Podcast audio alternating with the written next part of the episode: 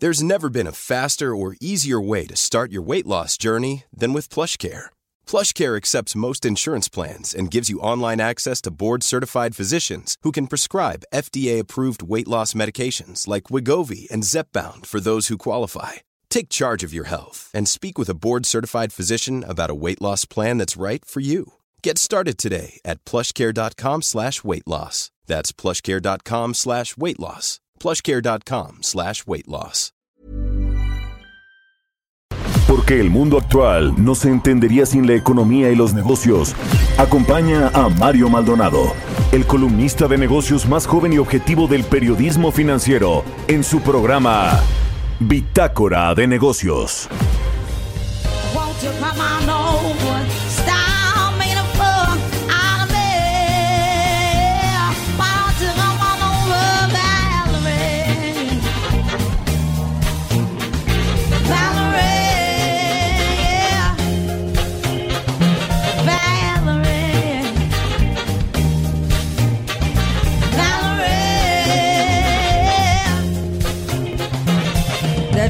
To go to jail? Put your house on up for sale. Did you get a good lawyer?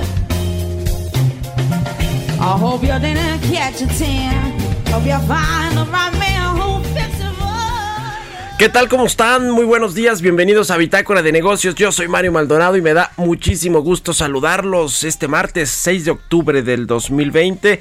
Saludo con mucho gusto a quienes nos siguen a través de la 98.5 de FM aquí en la Ciudad de México, en Guadalajara, Jalisco por la 100.3 de FM y en Monterrey, Nuevo León por la 90.1 de FM.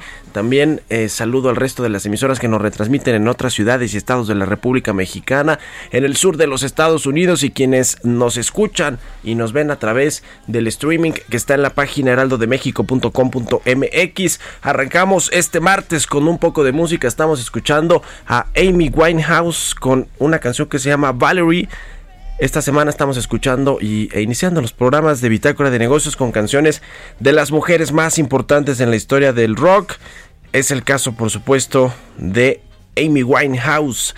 Así que bueno, pues eh, buena rola, buena rola para arrancar este martes 6 de octubre. Y ahora sí vamos a entrarle a la información que hay mucha y luego se nos queda eh, alguna, se nos hace cortito el tiempo. Hoy vamos a hablar con Roberto Aguilar eh, nuestro experto en temas de mercados financieros, que por cierto hoy es su cumpleaños, aquí ya me voy enterando en su Twitter. Mi querido Robert, ahorita que llegues te vamos a celebrar aquí en Bitácora de Negocios. Pero bueno, vamos a entrarle a los temas más importantes del sector financiero. Los mercados acotan celebración por la salida de Trump del hospital. Ayer, finalmente, Trump salió del hospital, aunque sigue pues bajo la inspección médica de los doctores de la Casa Blanca. Vamos a entrarle a este tema. China busca que sus vacunas estén disponibles a nivel mundial vía la Organización Mundial de Salud. Y Ana Botín, la presidenta de Santander, advierte una tercera ola de contagios por COVID-19 en el mundo y en España. Bueno, vamos a entrarle a esos asuntos. Hablaremos también con Ernesto Farril, el presidente del Grupo Bursamétrica, como todos los martes, sobre el informe del Consejo de Estabilidad Financiera de Banco de México, la Secretaría de Hacienda, las pruebas eh, de estrés que hacen a los bancos y cómo está en general la salud del sistema financiero.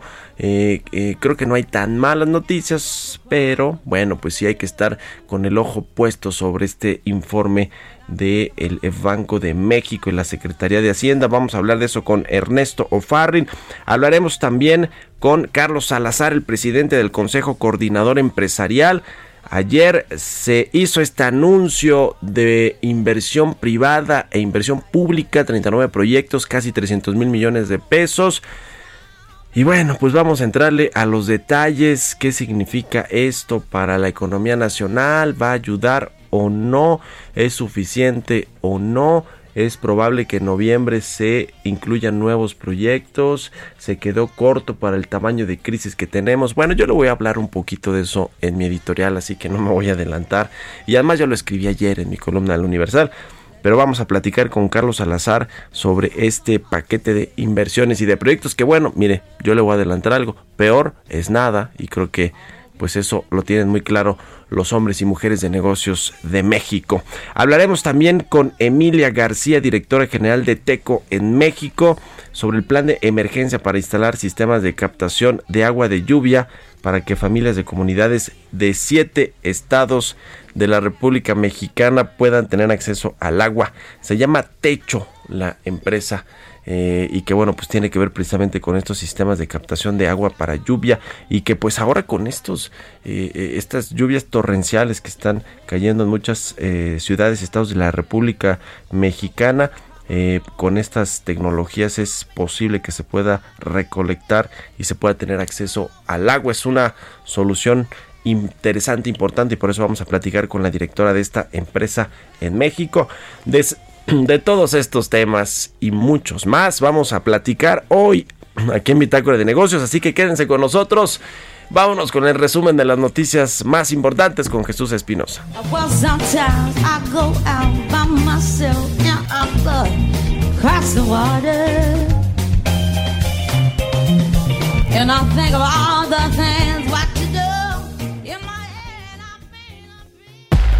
El resumen. Presidente Andrés Manuel López Obrador anunció el plan de inversión en proyectos con participación de los sectores privados y público. El nuevo plan incluirá un total de 39 proyectos con una inversión acumulada de 297.344 millones de pesos. Estamos trabajando de manera conjunta el sector público, el sector social y el sector privado, los tres motores que se requieren para reactivar la economía. El presidente del Consejo Coordinador Empresarial, Carlos Salazar, destacó que se trata de una reactivación del plan de infraestructura que se presentó desde noviembre del año pasado para incluir a la iniciativa privada. Anunciamos dentro de aquel plan de infraestructura que teníamos a finales del año pasado, eh, una reactivación del mismo plan y un paquete de proyectos que seguramente tendrán un impacto enormemente positivo en el país. Para Arturo Herrera, secretario de Hacienda, el paquete de 39 proyectos de infraestructura que implican una inversión de 297 mil millones de pesos no se trata solamente de un anuncio de buenas intenciones, sino de una serie de proyectos factibles que ayudarían a impulsar la reactivación económica. De acuerdo con empresarios, el plan de infraestructura que contiene 39 proyectos y que fue anunciado por el presidente de la República Andrés Manuel López Obrador y la iniciativa privada se quedó corto y requiere de apoyo al empleo. Gabriel Lozano, economista en jefe de JP Morgan para México, consideró que es muy probable que el PIB potencial disminuya de 2.5 promedio visto en años previos a entre 1.7 y 1.5% en los siguientes años a causa de la crisis sanitaria.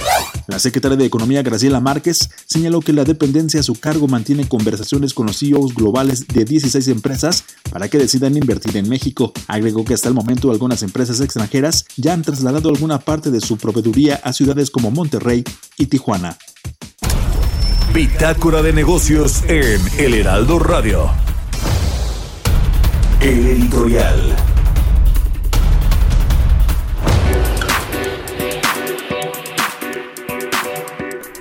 Bueno, pues yo también creo que se quedó corto, cortísimo este anuncio de inversión privada e inversión pública. La mayoría va a venir del sector privado, pero también tiene participación del gobierno federal. Y de hecho son proyectos estos 39 y una inversión de casi 300 mil millones de pesos que pues se tienen que ver con asuntos de infraestructura carretera, de agua, de energía eh, y que bueno pues todos tienen que ver con el gobierno federal.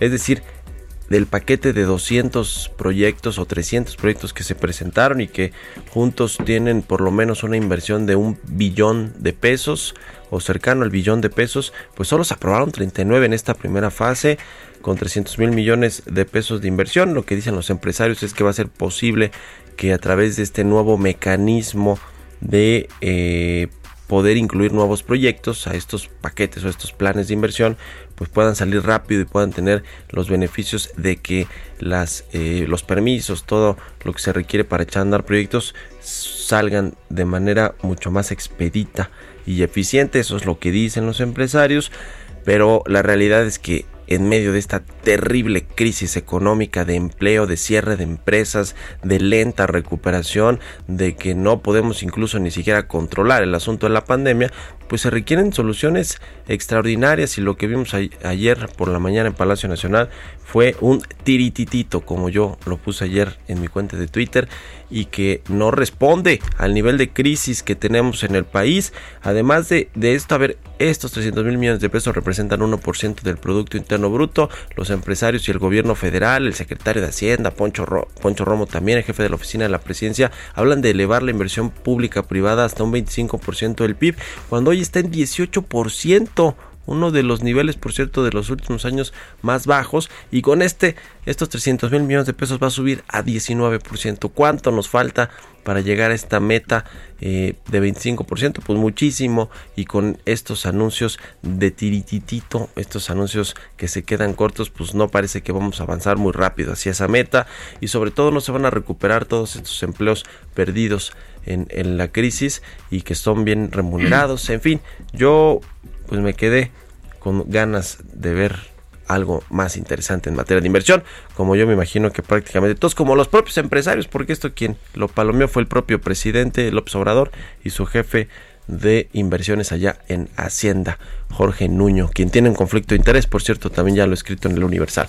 Son las 6 con 12 minutos. ¿Usted qué opina? Escríbeme a mi cuenta de Twitter, arroba Mario Mal, a la cuenta arroba Heraldo de México. Vámonos con los mercados. Economía y mercados.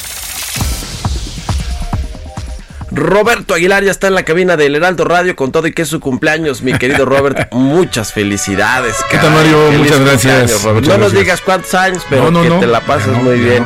Muchas gracias, Mario. Aquí están las mañanitas, ¿eh? Porque si no estás escuchando ahí, mi Robert. Muchas felicidades a Roberto ah, Aguilar. gracias, hombre, por favor. Gracias. Buenos días, Mario, y buenos días a todos los amigos que nos escuchan. Pues fíjate que nos amanecemos con información importante por parte del INEGI. Dio a conocer la inversión fija bruta eh, correspondiente a julio, que subió 4.4% respecto a junio. Aunque si lo medimos ya en, contra el mismo periodo del año anterior, pues tenemos todavía una caída de 21%. También se dio a conocer la producción eh, automotriz, que cayó 5.5% en septiembre respecto al mismo periodo del año anterior, mientras que las exportaciones disminuyeron también en este lapso 13%. Así es que Todavía faltan muchas señales para que esto pues podamos hablar de una situación diferente de México. Y los mercados bursátiles globales, te decía Mario, se recuperaron a su mejor nivel en dos semanas, apoyados por la salida del presidente Trump del hospital donde fue atendido por coronavirus. Activos como el oro, los bonos de deuda y el dólar bajaron por el regreso del apetito por el riesgo, aunque los futuros de las bolsas de Estados Unidos reportan ligeras bajas, al igual que los precios del petróleo. Los inversionistas están ahora más atentos a la evolución del paquete de apoyo económico en Estados Unidos, que siguen ahí los dimes y diretes partidistas y bueno, pues más con el tinte electoral. Creo que esto no vamos a tener solución, me, me atrevería a decir, hasta después de las elecciones con este paquete de apoyo económico. Y bueno, pues Ayer el presidente Donald Trump se convirtió en el, en el blanco de nueva, una nueva ola de críticas eh, por haberse quitado el cubrebocas en su regreso a la Casa Blanca. Y luego no sé si viste algunas grabaciones donde pues se le veía cierta dificultad para todavía para respirar. Así es que pues todavía está pendiente como comentabas al inicio del programa Mario atentos a la evolución de la salud del primer mandatario que dijo ayer no dejen que los domine, no le tengan miedo refiriéndose al coronavirus. Y bueno, pues esto que también lo utilizó John Biden para atacarlo, porque dijo que era muy insensible hablar de esta situación con la cantidad tan elevada de decesos en Estados Unidos. Y luego China está negociando ya directamente con la Organización Mundial de la Salud la posibilidad de evaluar las vacunas de COVID 19 que producen en su territorio como un paso para hacerlas disponibles para su uso internacional. Déjame decirte que lo hemos comentado ya, Mario, que China pues ha aplicado desde hace ya meses a trabajadores y al propio gobierno, al, propio ejército, eh, vacunas desarrolladas localmente, incluso cuando los ensayos clínicos no han sido totalmente completados, lo que plantea preocupaciones sobre su seguridad entre los expertos. Pero bueno, pues ya es un procedimiento que la Organización Mundial de la Salud estaría negociando con China para darle un fast track y con ello es tenerlas disponibles en todo el mundo. Yo creo que ahora también el que tenga la vacuna va a tener el poder, no me no, no exageraría con esta frase. Y la Agencia Europea del Medicamento, de Medicamentos, fíjate, comenzó una revisión en tiempo real de la vacuna que está desarrollando Pfizer y BioNTech días después de lanzar un proceso de evaluación similar para la vacuna de AstraZeneca y esto esta agencia lo que está haciendo es monitorear en tiempo real todo lo que está sucediendo con la vacuna, porque ya hay, eh, por ejemplo, eh, datos de que esta vacuna de Pfizer pues desencadenó una respuesta inmune, por lo que avanza con su plan para acelerar el proceso de aprobación correspondiente. Así es que bueno, pues ojalá también estemos más cerca ya de la cura. Y también la presidenta de Santander, Ana Botín, dijo que se avecinan tiempos difíciles a medida que el mundo entra en la segunda ola de la crisis del coronavirus y que incluso podría haber una tercera ola.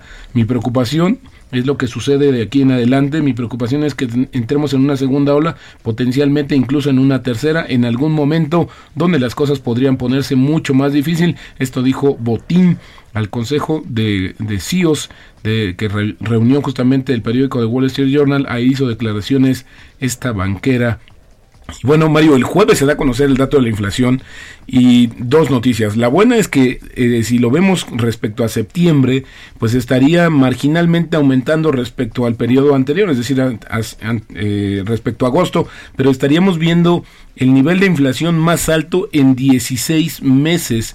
Interesante lo que está pasando y esto pues tiene que ver mucho con la situación de qué va a hacer el Banco de México en sus recortes o en su política monetaria posterior. Interesante porque ya estamos viendo una tasa que sigue arriba de esta de este objetivo del Banco de México que es 3 más menos un punto y bueno también eh, te diría nada más que ayer el presidente ejecutivo de Cine World esta es la segunda cadena más importante del mundo pues ya anunció que va a cerrar sus salas en Reino Unido y en Estados Unidos y esto porque dice que pierden más dinero eh, abiertas que cerradas las cadenas, los cines. Y bueno también una de las cuestiones que desencadenó es que los eh, grandes estudios de Hollywood pues han decidido postergar hasta el próximo año los estrenos. Así es que pues no hay un incentivo para que la gente regrese a los cines. Y esto fue lo que desencadenó justamente la reacción de esta cadena, te decía, la segunda más importante en el mundo, son 536 cines en Estados Unidos, salas de cines, y 127 salas también en el Reino Unido. Esto será a partir del 8 de octubre, cuando cerrarán las puertas, lamentablemente. Bueno, pues esto implica pues salida de muchos empleados de esta compañía. Y fíjate, eh, Mario, que la frase que decidí incluido el día de hoy, eh, dice así, la inversión privada es la esperanza para salir de la crisis. Ayer lo dijo Alfonso Romo, jefe de la oficina de la presidencia, que por cierto tenía mucho tiempo que no daba la cara, por lo menos de manera pública, pero así lo dijo. Así es que bueno, yo decía, pues la inversión privada sí, está bien, pero siempre y cuando pues reciba mejores condiciones. Y tampoco decimos que le pongan la alfombra roja, si hay que hacer cambios hay que hacerlos, si hay que ajustar y hay que transparentar también, pero la cuestión es que hoy necesitamos que haya más inversión para que se detone el, pues, la recuperación de la economía mexicana y el tipo de cambio, Mario, cotizando en estos momentos en 21.44. ¿Cómo estuvo esta frase de Poncho Romo, mi Robert? La inversión privada es la esperanza para salir de la crisis. Ay, Dios mío. pues él es el encargado de hacer esa eh, relación, ese puente entre el presidente y la IP. Y mira nomás. Sí, la, verdad es que sí, eh, llamó mucho la atención y un poco hasta quizás sarcástico tener esta frase de eh, eh, Alfonso Romo, que te decía yo, pues había brillado por su ausencia en los últimos meses. Bueno, pues ahí está. Y Donald Trump sí va a salir de esta, ¿no? Pues ayer dijo que quizás es inmune a la enfermedad. Bueno, estos presidentes que tienen que ver. Pero fíjate, nada más rapidísimo, Mario, eh, lo que también dijo ayer el presidente López Obrador, no tenemos ningún problema con, las, em, con los empresarios, ninguno, al contrario, merecen todo nuestro respeto y admiración. Claro, los que están de su lado, seguramente, porque los demás. Los que están en el Consejo Empresarial del presidente, los que están allá en su eh, los que lo acompañan. Ayer, por cierto, Robert, en este evento donde estuvo eh, pues una serie de empresarios, además de Carlos Salazar, que ratito platicáramos con él, presidente del CCE, Antonio del Valle, presidente del Consejo Mexicano de Negocios, estuvo Carlos Slim Domit, estuvo Héctor Ovalle de Coconal, por ejemplo, Héctor Ovalle de Coconal, no sé, como que como que cuál fue la razón, pero bueno, pues allá andaba Rogelio Zambrano de SEMIC, que ese sí es más cercano, pero pues yo no los vi ahí muy, muy, muy contentos, ¿no? ¿Sabes a mí quién me llamó la atención que estuviera en el estrado? Daniel Becker, que pues con todo respeto su grupo financiero pues es de, mediano alcance. Me gustaría haber visto, o por ejemplo, a Banorte o a otros bancos que se han caracterizado por tener una inversión fuerte en los proyectos de infraestructura, a nivel nacional. Pero bueno, esperemos que haya un segundo paquete. Por ahí decían que también podría darse quizás en la primera en el primer trimestre del próximo año. Pero bueno, pues la verdad es que entre más tiempo nos tardemos, más tarde, más difícil va a salir de esta situación de desaceleración y de caída de la economía mexicana. Gracias, Robert. Al contrario, muy, y muy feliz cumpleaños, Gracias, querido Roberto Aguilar. Síganlo en Twitter y mándenle ahí sus felicitaciones, Roberto AH6 con 21. Radar Económico. Ya está en la línea telefónica Ernesto Ofarri, el presidente del Grupo Ursamétrica. Ernesto, ¿cómo estás? Muy buenos días. Arráncate con tu tema. Muy buenos días a todos. Bueno, pues eh, el, tema que me corresponde hoy es comentar un eh, informe anual que presentó el Consejo de Estabilidad Financiera. Este Consejo de Estabilidad Financiera es un órgano compuesto por las autoridades financieras del país, Secretaría de Hacienda, Comisión Bancaria de Valores, eh, CONSAR, en fin, es el sector de Hacienda más el Banco de México. Y eh, pues el análisis que hacen pues ya abarca parte importante de este año eh, y pues trata de, analizar a detalle qué está pasando en el sector financiero, tanto bancos como en las afores, en las casas de bolsa. Eh, en este reporte ahora se incluyó también un análisis exhaustivo tanto del sector de uniones de crédito como de las SOFIPOS, las cajas de ahorro, Y la conclusión es que todavía la banca presenta un muy buen nivel de capitalización. Eh, pues toda esta tragedia, esta recesión agarró a la banca bien capitalizada y eh, pues lo único que dice es que si vienen retos hacia adelante muy importantes, porque pues este consejo está totalmente consciente que lo que hemos estado viendo en estos meses, pues con las treguas que ha habido y las eh, flexibilizaciones de los criterios contables para no generar reservas eh, que implican a su vez pegarle a los resultados de los bancos y pegarle al capital, pues son, son retos y desafíos muy importantes hacia futuro, por lo que se puede venir una vez que se normalice esta circunstancia eh, y se tenga que afrontar la realidad que es pues la cartera vencida va a, dispararse y entonces habrá que ver de qué magnitud es ese disparo y qué tanto puede impactar a los bancos, ¿no? Nuestra percepción, ah bueno, y, este mismo informe sí dice que donde sí hay vulnerabilidad, más vulnerabilidad es en el sector de SOFIPOS y en el sector de uniones de crédito por el mercado al que atienden, que pues es un mercado que está más desprotegido en una circunstancia como la actual, ¿no? Nuestra percepción es que sí va a haber problemas importantes en el sector financiero. Eh, te doy estos números, ¿no? el crédito vigente hoy en día es 5.5 billones de pesos, el capital de la banca es un billón. Se han generado reservas ya por cerca de 100 mil millones de pesos. ¿Qué pasa si la cartera vencida, que hoy trae un porcentaje de 2% de la cartera total, se sube al 10%? Ah, bueno, pues eso implica que tendríamos pérdidas en la banca por 550 mil millones de pesos, quítale 100 mil de reservas y son 450 mil millones de pesos, que es el 45% del capital de la banca. ¿Qué tan factible es que se vaya al 10? Bueno, estoy tomando este 10 eh, como una cifra conservadora. Ya. En, la crisis de los 90, uh 95, la cartera vencida se fue arriba del 18%. El 18. Bueno, pues ahí está el tema. De, cuidado este asunto. Muchas gracias, Ernesto. Muy buenos días. Al contrario. Ernesto Farril de Métrica. Vamos a hacer una pausa. Regresamos.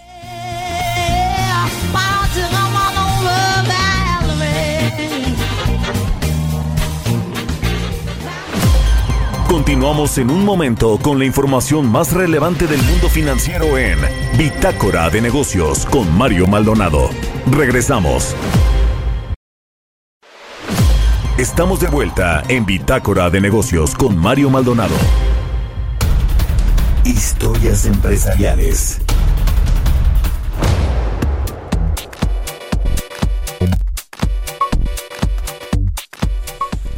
Ya estamos de regreso aquí en, en, Bitácora de Negocios. Ay, ya me fui con las historias empresariales. Luego, luego. Son las 6 de la mañana con 31 minutos tiempo del centro de México. Y ahora sí, vámonos con las historias empresariales. Porque la batalla por el dominio tecnológico entre Google y Oracle llega a la Corte Suprema de los Estados Unidos.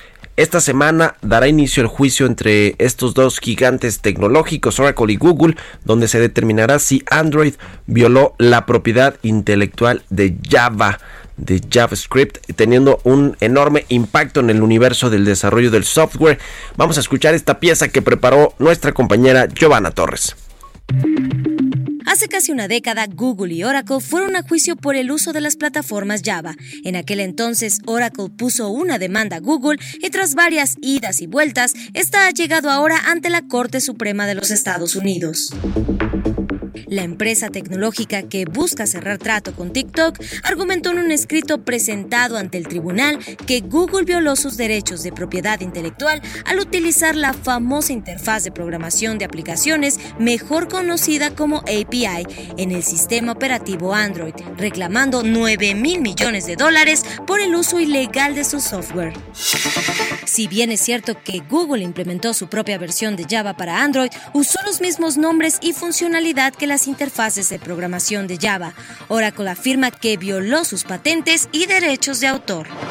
La demanda inicial fue presentada en 2010 por parte de Oracle. Desde entonces, el caso ha ido de un lado a otro de los tribunales, con Google ganando la primera ronda y Oracle triunfando en la apelación. Será el próximo 7 de octubre que el caso tomará importancia en los tribunales, ya que para los expertos en tecnología, el interés principal del caso se basa en la repercusión que tendrá en toda la industria, al aumentar enormemente el poder de las empresas que controlan las tecnologías más utilizadas.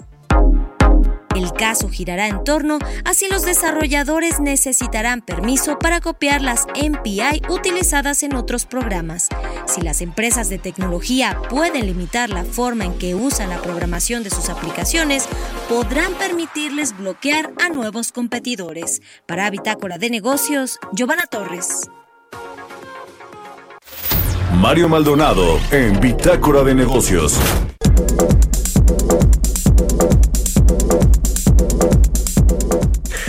Bueno, déjeme eh, contarles sobre algo que está sucediendo en petróleos mexicanos y este nepotismo que pues ha eh, sido eh, cosa de todos los días, más que de todos los días, de todos los sexenios, desde Vicente Fox y Felipe Calderón, donde hubo una bonanza petrolera en, términos del precio del barril de petróleo.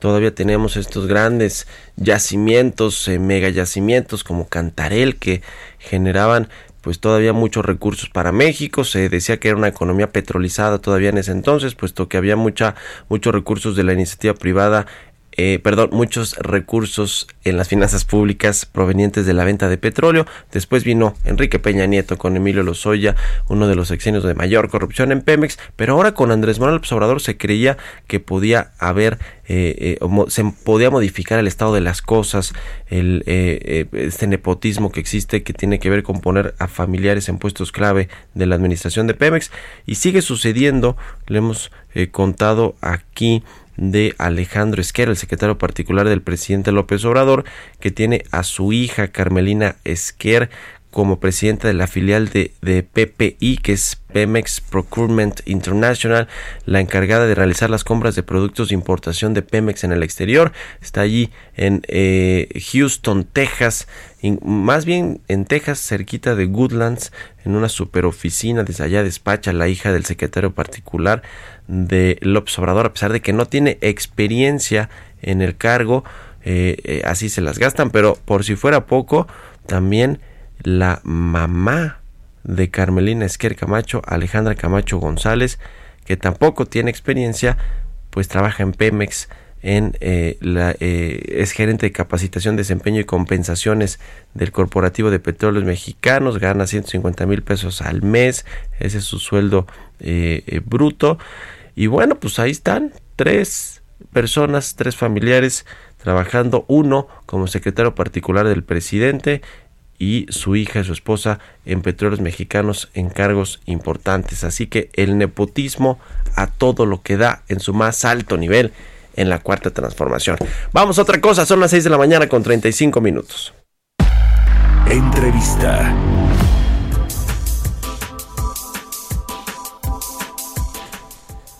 Está en la línea telefónica eh, y me da gusto saludar a Emilia García, directora general de Techo en México. Techo es una organización que está presente en 19 países de América Latina y busca superar la situación de pobreza que viven millones de personas en asentamientos populares a través de la acción conjunta de sus habitantes y jóvenes voluntarios y voluntarias. ¿Cómo estás, Emilia? Qué gusto saludarte. Buenos días. El gusto es mío, Mario. Muy contenta de estar aquí con tu auditorio. Cuéntanos, por favor, de eh, la empresa, de lo que están haciendo, de su labor eh, social y también, pues, de este, eh, de este, de esta organización, de este festival de Latimos en la cual está participando Techos. Con muchísimo gusto, pues como bien mencionas, somos una organización latinoamericana y tenemos esta intención de seguir aportando a construir un país mejor a través de un programa de voluntariado. Nos importa mucho que la juventud tenga formas de involucrarse porque, como, como bien sabes, necesitamos muchos espacios de participación ciudadana eh, y obviamente con el contexto que estamos viviendo, pues estamos impulsando ciertos proyectos prioritarios, entre ellos el programa de captación de agua pluvial, ya que lamentablemente uno de cada tres mexicanos no tiene acceso a agua dentro de su casa de manera constante y segura. Y pues dada la circunstancia, la recomendación oficial es lavarnos las manos lo más frecuente posible, ¿no? Entonces, en una situación tan crítica, queremos seguir eh, impulsando este tipo de programas y a través de, eventos pues innovadores y que también nos, nos levantan el ánimo como puede ser un, festival musical obviamente va a ser vía streaming para que desde la comodidad de su casa lo puedan eh, disfrutar. A través de un donativo por lo menos de 180 pesos podrían acceder a los tres días del evento y va a ser 16, 17 y 18 de octubre. Eh, vamos a tener muchísimos artistas, la verdad, de altísima calidad. Va a estar Chetes, va a estar Jenny Ball de Jenny Mexicats, eh, Alex Ferreira, Loli Molina, Daniel Me Estás Matando. La verdad se va a poner muy, muy bueno, Mario, y queremos pues compartir esto con el auditorio, que nos sigan en redes sociales, nos encuentran como Techo México en cualquiera de las plataformas, Facebook, Twitter, Instagram, eh, y pues que pasen un, fin de semana muy agradable con sus familias en casa y podamos juntos ver cómo es que la música también puede aportar a, un proyecto tan, tan crítico como, como puede ser este de acceso al agua. ¿Cuándo, es? ¿Cuáles son los días que se va a llevar a cabo este, este festival? Los horarios, eh, ya nos comentabas de las redes sociales, pero recuérdanos los días y los horarios, por favor. Claro, va a ser 16, 17 y 18 de octubre, ya estamos a menos de 10 días del evento, entonces invitarlos a que a que se sumen, como decía, pues es una campaña de recaudación, entonces cualquier donativo que puedan compartir con nosotros suma y a partir de 180 pesos podrían acceder a los tres días del evento. Vamos a estar transmitiendo de seis y media a nueve y media de la noche. Entonces la verdad es que la vamos a pasar muy muy bien, tres horas cada día. Eh, vamos a tener eh, pues conducción eh, de, de también personajes pues muy importantes, va a estar Inés Palacios con nosotros, va a estar Rebeca Landa, va a estar Tato Alexander, vamos a verdad eh, pasarla muy bien eh, y seguir hablando de, de, todas estas causas sociales que nos mueven, ¿no? También eh, es importante que podamos tener pues un, un espacio también como ciudadanos para, para seguir sintiéndonos cerca a pesar de lo que estamos viviendo. ¿Cuál es la meta de recaudación, Emilia, para echar a andar este plan de emergencia e instalar sistemas de captación de agua de lluvia en distintas comunidades de siete estados? ¿Tienen alguna meta? ¿Cuánto dinero les gustaría recaudar eh, con estos eventos? Queremos recaudar al menos 400 mil pesos para poder instalar al menos 25 sistemas de captación de agua pluvial. Eh, entonces, pues necesitamos la ayuda de todos. La verdad es que estamos muy contentos de poder sumar a, cada vez más personas. Somos una organización que, como te decía, tiene un impacto pues bastante masivo, ¿no? Recaudamos eh, para proyectos que movilizan al menos 7 mil voluntarios cada año y el impacto que tiene en la vida de estos chicos y de y de las familias en las comunidades la verdad es que es impresionante. Eh, entonces la verdad es que sí eh, un evento como este nos emociona mucho porque no es solamente pasarla bien y también disfrutar de de un evento de alta calidad, sino realmente ver el impacto concreto ¿no? del, del donativo que vamos a tener. Hemos ganado un montón de reconocimientos por transparencia, entonces todos los que nos, nos escuchan, que sigan nuestras redes sociales, Hecho México, eh, y ahí van a poder también ver toda la información, ¿no? Con qué familias estuvimos trabajando, qué día se instaló, dónde se ubican. La verdad es que ahí vamos a tener, pues, toda la, transparencia y también pues, que se sumen de, de otras maneras. Muy bien, pues ahí está la invitación. Muchas gracias Emilia García por haber estado con nosotros aquí en Bitácora de Negocios y muy buenos días. A ti Mario, buen día. Hasta luego, 6 con 41 minutos, vamos a otra cosa. Entrevista.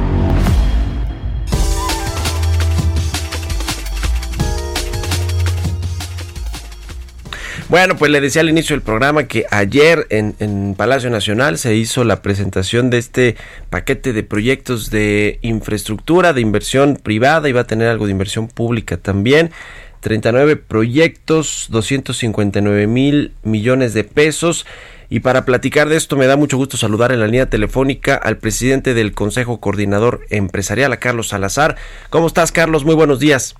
Muy buenos días, Mario. Placer, como siempre, estar contigo. Muchas gracias. temprano, ¿eh? Sí, cara, de verdad, la desmañanada aquí en Bitácora de Negocios. Te agradezco mucho, ¿eh? Carlos, como siempre, que nos tomes la llamada. Oye, a ver, eh, ¿Cómo, ¿Cómo está este asunto de los proyectos? A ver, ya se anunciaron 39, que es el saque, ¿no? Digamos, en la primera etapa, cerca de 300 mil millones de pesos. Yo creo que la mayoría de los empresarios y de la gente pues, se quedó con ganas de escuchar una inversión de un billón de pesos o por lo menos los 850 mil del próximo, del año pasado, ¿no? Que se había anunciado. mira, lo, he explicado yo varias veces ya desde el día de ayer.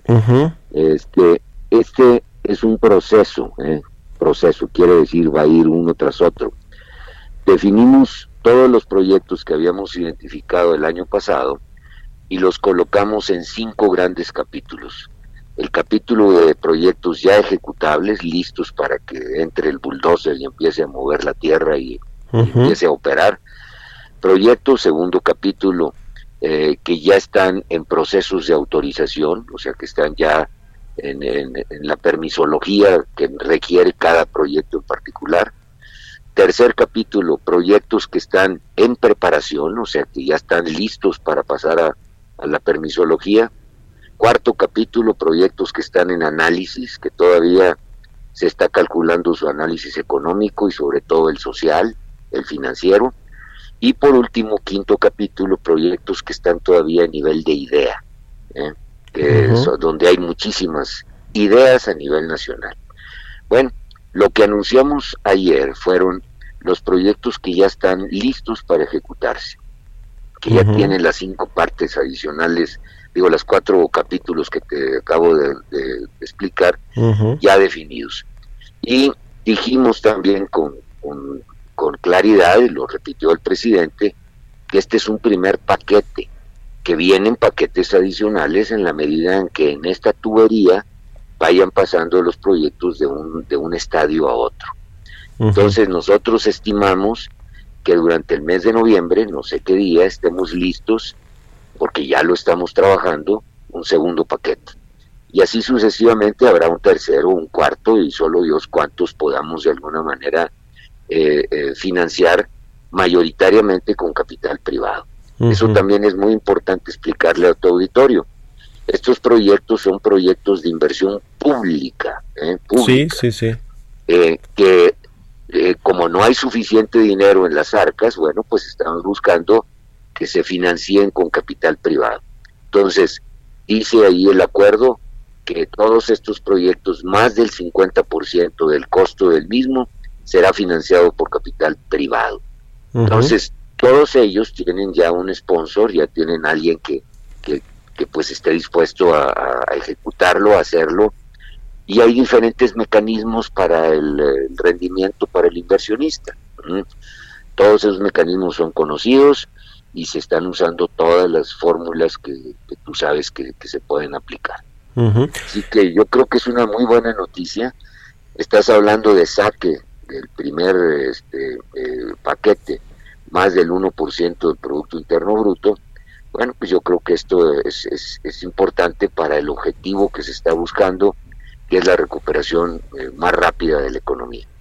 Tú sabes también, Mario, en alguna ocasión lo he platicado contigo, que sin inversión no hay crecimiento y sin crecimiento no hay mejora de salarios, no hay este eh, consumo adicional en el país y al final todos los objetivos que, que se ha propuesto la administración y creo que yo que todo mexicano que quiere a México de aumentar el, bienestar de la población, pues va a ser imposible lograrlo. Entonces, sí, sí, por eso es tan importante esto. Y lo reconoció ayer Alfonso Romo, el jefe de la oficina de la presidencia, es la mejor vacuna contra la crisis económica, la inversión privada. El presidente López Obrador dijo, yo no estoy peleado con los empresarios.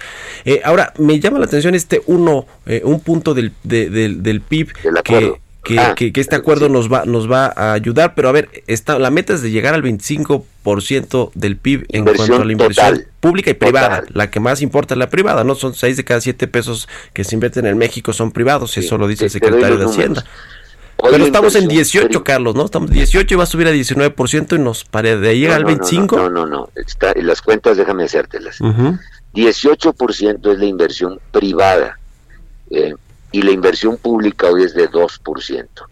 Este 1% viene a sumarse al 2%. O sea, estás en otros, en medida relativa, estás aumentando 50% la inversión pública, ¿eh? Pública. Sí. Entonces, la pública va a pasar de 2 a 3.3, que es el cálculo que tenemos. La inversión pública siempre jala la inversión privada.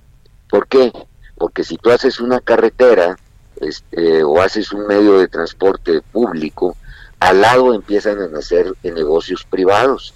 Nace el changarrito, nace el taller, nace la viabilidad o la vialidad, eh, empieza a florecer el, transporte de un lado para otro, la gente se empieza a mover y eso va jalando la inversión privada. Queremos que la inversión privada pase de 18 a 20 y que la inversión pública pase ahora con esto de 3 puntos y algo a 5%. Ese es el objetivo. Subir la inversión pública a 5, subir la inversión privada a 20. Y Con esto eso tendríamos una inversión total de 25%. De 25% del PIB. Esto, ¿Este objetivo cuándo se va a alcanzar? Mira, nosotros estimamos que si podemos ir eh, empaquetando proyectos de esta naturaleza, quizás a finales del 21, mediados del 22, estemos ya rascando esas cifras. Es, todo un reto. y, bueno, como cualquier reto, se tiene que iniciar con un paso. El primer paso me parece a mí que es importante, de más del 1% del Producto Interno Bruto. Para que tú te des una idea de la importancia, el presupuesto de la, de la, de la federación, el que se asignó para el año 2021, es de 1.9% del PIB. Entonces estás hablando de una cantidad muy importante que se viene a agregar a la inversión pública. la inversión total del país eh, para tu auditorio, yo sé que eso lo sabes tú perfecto, eh, es la sumatoria de la inversión privada más la inversión pública. Lo que estamos haciendo es fomentar inversión pública. Ya, en el sector energético, Carlos, en esta primera fase, en este anuncio de los 300 mil millones, casi 100 mil millones tienen que ver con proyectos del sector energético, pero el año pasado se hablaba de hasta 100 mil millones de dólares en este sector de posible inversión privada. Y hay muchísimos. ¿Cómo, ¿cómo va a quedar este asunto? Yo vi ayer a Rocío Nale allí en Palacio Nacional, no sé si ya la convencieron de que se, se abra la inversión privada en el sector energético, porque la política parece que no. Mario, este, aquí estás dando el primer paso. Primer paso, ya la Secretaría de Energía puso en la mesa cinco proyectos. Esperemos que en los siguientes paquetes vaya viendo, eh, vaya existiendo la posibilidad de aumentar y aumentar proyectos adicionales en el sector energético. Nosotros los tenemos claramente identificados. Muchos de ellos están a nivel de ideas otra vez en, la explicación que te hago de los cinco capítulos, están a nivel de ideas o están a nivel de análisis, a nivel de preparación, eh, y algunos otros eh, también están a nivel de permisología. Pero hay identificados muchísimos proyectos en energía. Eh, Carlos, estos acuerdos que se eh, firmaron en el pasado durante esta administración, el acuerdo para fomentar el crecimiento, el empleo, eh, la inversión y todo eso, ¿en qué han quedado? ¿Ha habido reuniones o no? ¿Qué, has, qué, ha pasado pues con todo esto? Exactamente, ayer lo dijimos, esto es una continuación del, del acuerdo que firmamos hace un año, en donde el fondo de ese acuerdo era movilizar la inversión. Bueno, pues esto es lo que estamos logrando ahora, es este, eh, enfocando esto en, una, en un proceso de inversión. Así que yo creo que, en mi opinión, al menos Mario, es una muy buena noticia, un muy buen primer paso, este, y creo que pues así hay que verlo, este, como un primer paso de subsecuentes que van a venir. Además se firma un acuerdo, el, presidente, tú lo viste, eh, sus eh, palabras fueron este, muy, muy elogiosas a la inversión privada y al sector privado mexicano y reiteró algo que a mí siempre he estado yo de acuerdo. Él dice estar en contra de la riqueza mala vida, del tráfico de influencias. De sí, sí, sí. bueno, pues eso yo... todos estamos en desacuerdo con eso. Estamos en, acuerdo en eso, ¿verdad? En que, en que los traficantes de influencias y los que no se, se pueden llamar empresarios, por supuesto, porque pagan justos por pecadores en este sentido, ¿no? Cuando, cuando se generaliza o se hace una idea de que los empresarios son son esos traficantes de influencias, entre comillas, como dice el presidente del observador. Eh, finalmente, Carlos, el tema de los empleos, se habló de recuperar cerca de 200 mil empleos hacia final del año, pero se han perdido 800 mil, 900 mil, casi un millón en el sector formal. en el informal, pues ya ni tú hablas contar. El informal y el, y el formal, sí. Eh, la cifra es enormemente Sí, sí, sí, sí, sí. Este, aquí lo que lo que nosotros hemos este, intentado es pues otra vez mismo orden de ideas que te doy, pues dar pasos en positivo. Se van a recuperar 200 mil, no esperes que una acción recupere todo el impacto que esto ha tenido. Eh, pero oye, una acción que te recupere esa cantidad de empleos, pues es verdaderamente importante.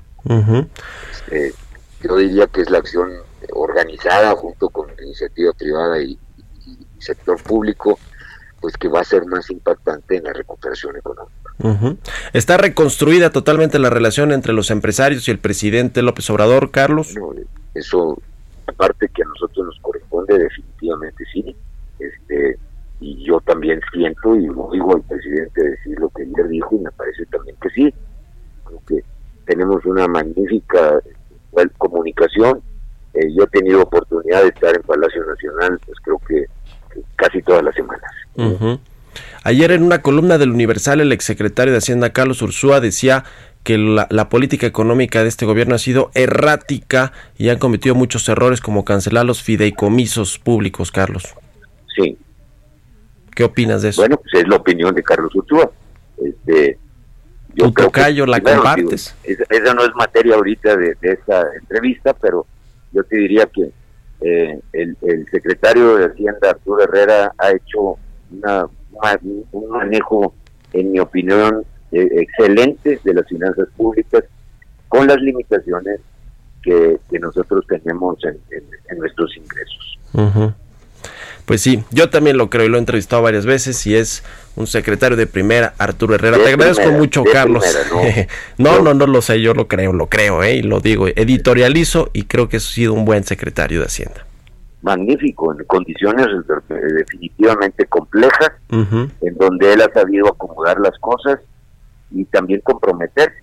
la explicación que le dio al Congreso, cuando menos eso fue lo que yo leí en la prensa, es que eh, no, no se va a dejar de atender las necesidades que atendían esos médicos. Claro, sí, sí, sí. Y ojalá que así sea. Te agradezco mucho, estimado Carlos Salazar, presidente del CC, por haber tomado nuestra llamada. Yo creo que es una, una noticia buena dentro de, lo que cabe. Y, este, bueno, pues hay que fomentar que, que nos pongamos nosotros a trabajar y ya tengamos listo el segundo paquete lo más rápido que podamos. Que así sea. Muchas gracias, Carlos. Buenos días.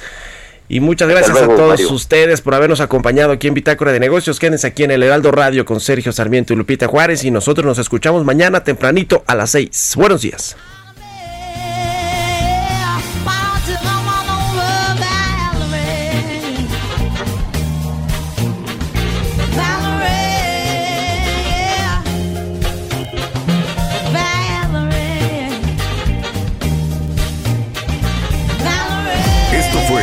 Bitácora de Negocios con Mario Maldonado, donde la H suena y ahora también se escucha. Una estación de Heraldo Media Group. Deserves the best, and there's no better place to shop for Mother's Day than Whole Foods Market. They're your destination for unbeatable savings, from premium gifts to show-stopping flowers and irresistible desserts. Start by saving 33% with Prime on all body care and candles. Then get a 15-stem bunch of tulips for just $9.99 each with Prime. Round out Mom's menu with festive rosé, irresistible berry chantilly cake, and more special treats. Come celebrate Mother's Day at Whole Foods Market.